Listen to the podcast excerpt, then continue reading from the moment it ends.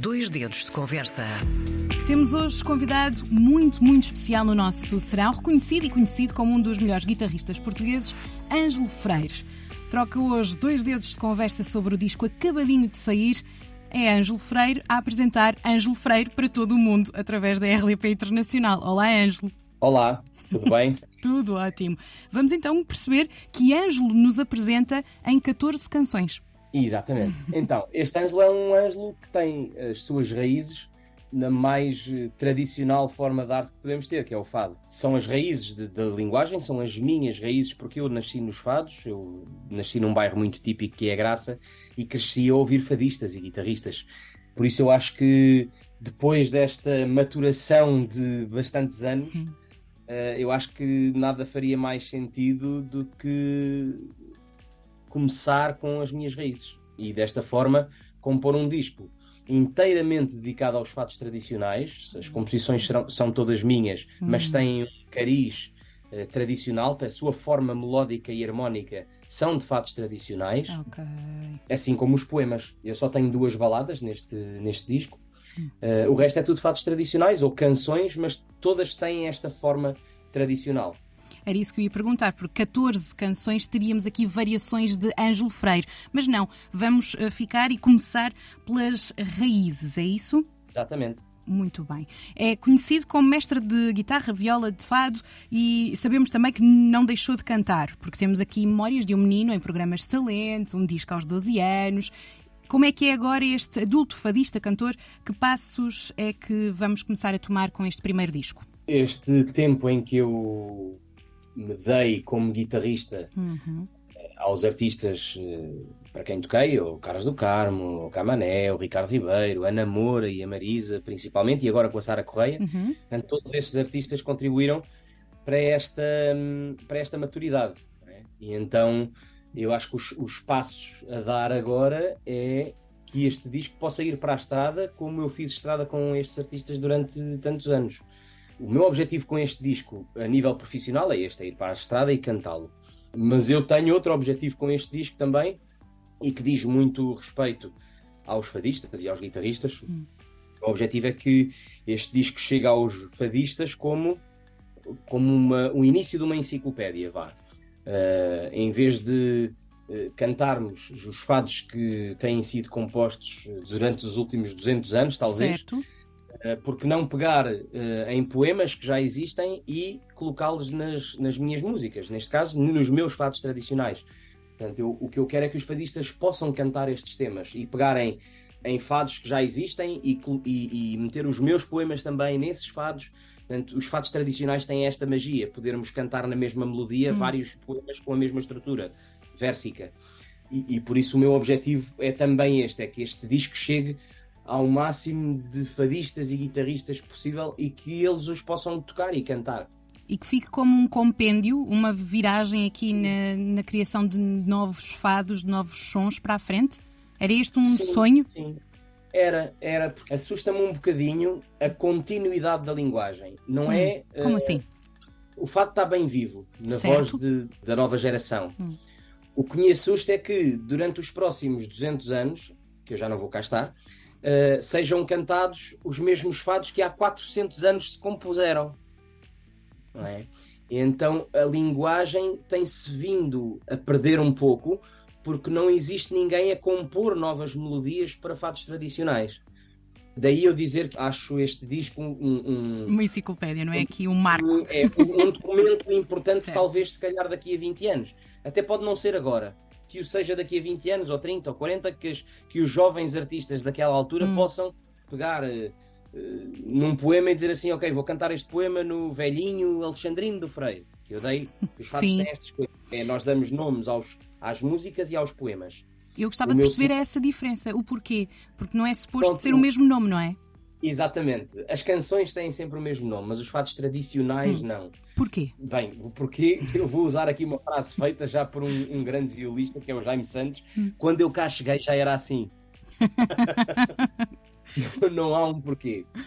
Dizer, não há um porquê. Se calhar grande parte das melodias que foram feitas tivessem sido feitas por, eh, por músicos ou por fadistas e eles davam o nome normalmente do guitarrista que compunha.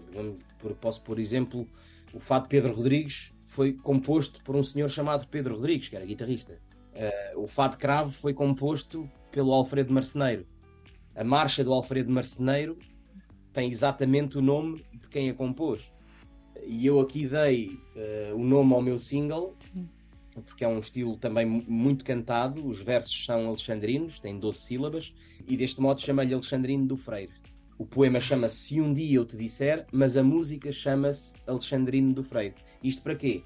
Agora um fadista vai uh, a uma casa de fados e diz assim: uh, Quero cantar o Alexandrino do Freire em sol.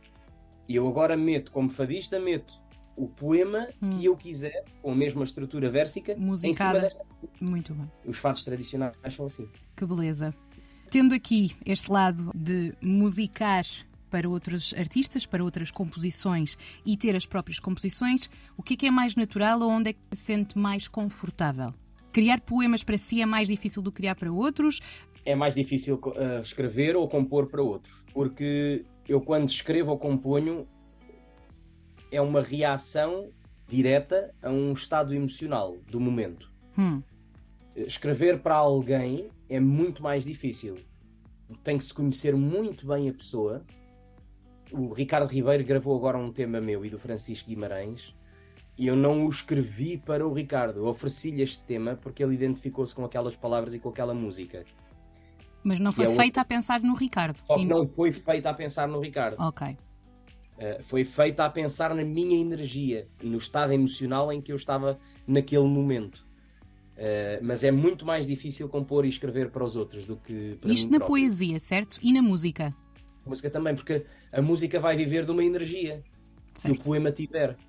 Agora, o que me tem acontecido bastante, e este disco é a prova disso, os poemas não são todos meus, naturalmente, e, e tenho, outros, tenho outros poetas a escrever para ele, e essas letras foram-me chegando, uhum. e a música saiu, foi uma reação à, àquelas palavras.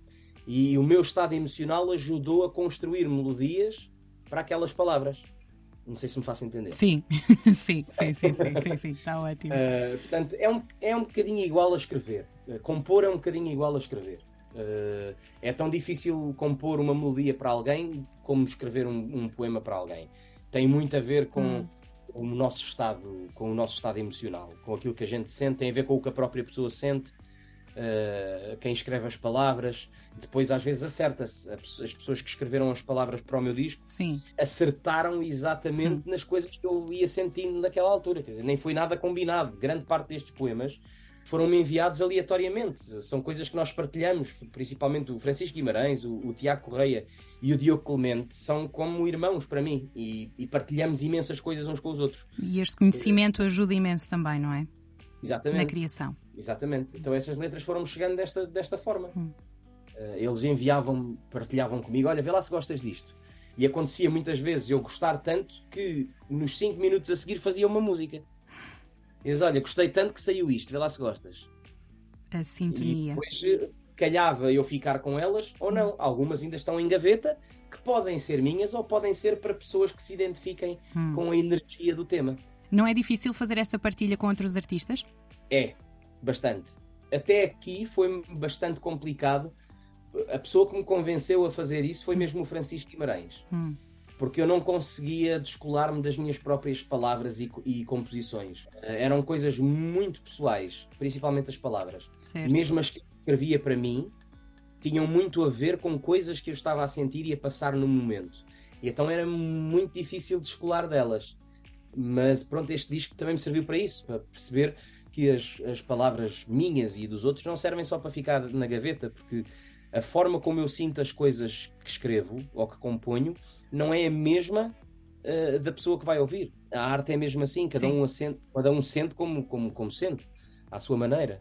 E continuando aqui no campo das emoções, Ângelo, porquê agora? Porque há aqui um trajeto já muito longo no fado, com várias apresentações desde criança. Porquê agora esta transformação que temos vindo a acompanhar como guitarrista, ao lado de grandes vozes desta sonoridade, porque este momento para dar o pontapé e voltar à estrada do Freire? Esta é a sua estrada. Não, não era para ser agora, hum. Eh, isto já vem a ser planeado há alguns anos. Só que a minha, eh, a minha vida enquanto guitarrista uh, destacou-se de muito cedo uhum. e, e, de muito cedo foram aparecendo oportunidades que eu agarrei e trabalhei para, para investir nelas e foram muitos anos a tocar para, para outros artistas, uhum. o que me impossibilitou um bocadinho aqui de arranjar tempo para investir em mim. E eu também, não, sinceramente, eu não tinha, eu não tinha uma, um conceito para este disco. Mesmo já vindo a prepará-lo há alguns anos, ou seja, o desejo de fazer um disco já tem há alguns anos, mas okay. eu durante estes anos nunca consegui encontrar na certa um conceito para o disco. E durante a pandemia que foram surgindo uh, melodias que eu percebia que tinham a ver comigo, porque realmente se, vem, se as minhas raízes são o fato tradicional, porque é que eu tenho que estar a experimentar cantar outras coisas? E se calhar até algumas pessoas pensavam que eu ia lançar um disco de instrumentais. Hum.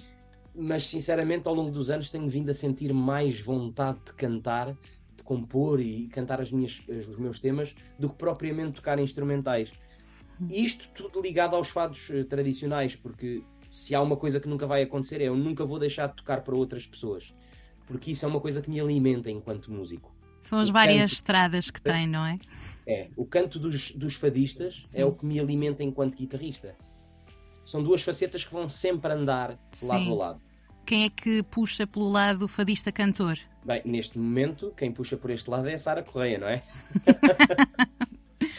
a Sara é também. a principal responsável por eu agora ter, ter um alimento bem rico, porque ela tem uma matéria-prima incrível, não é? Sim, maravilhoso. Durante estes anos foi, naturalmente, foi a Marisa e a Ana Moura foram as pessoas com quem, eu, eh, com quem eu toquei mais tempo. Mas já, já referi os outros nomes, o Ricardo, sim, sim, sim. o Camané e o Carlos do Carmo, são pessoas com quem eu tive e tenho uma relação próxima e, e, e especial. São pessoas que me dizem muito no canto e como pessoas também. E agora, para apresentar este disco, vamos ter um concerto no Casino de Estoril a 2 de dezembro. Este concerto será apresentado consigo no palco e quem mais o acompanha? Então acompanha-me o Bernardo Saldanha, que é um grande violista da nova geração, e o Frederico Gato, que é já um companheiro de estrada já de alguns anos e faz parte também da banda da Sara. São os dois que vão estar ao meu lado. Eu confesso que estou ainda aqui a decidir duas surpresas que serão mesmo surpresas. Ah, maravilha! Tem, tem a ver um bocadinho com. São músicos, mas tem a ver também com o meu percurso enquanto, enquanto músico e também tem um bocadinho a ver com, com o alinhamento que eu estou a preparar. Que há de ser o alinhamento do disco, mas naturalmente que há de haver ali coisas no meio uh, diferentes. E, e eu quero. Estou aqui a pensar em partilhar isto com duas pessoas que são muito especiais.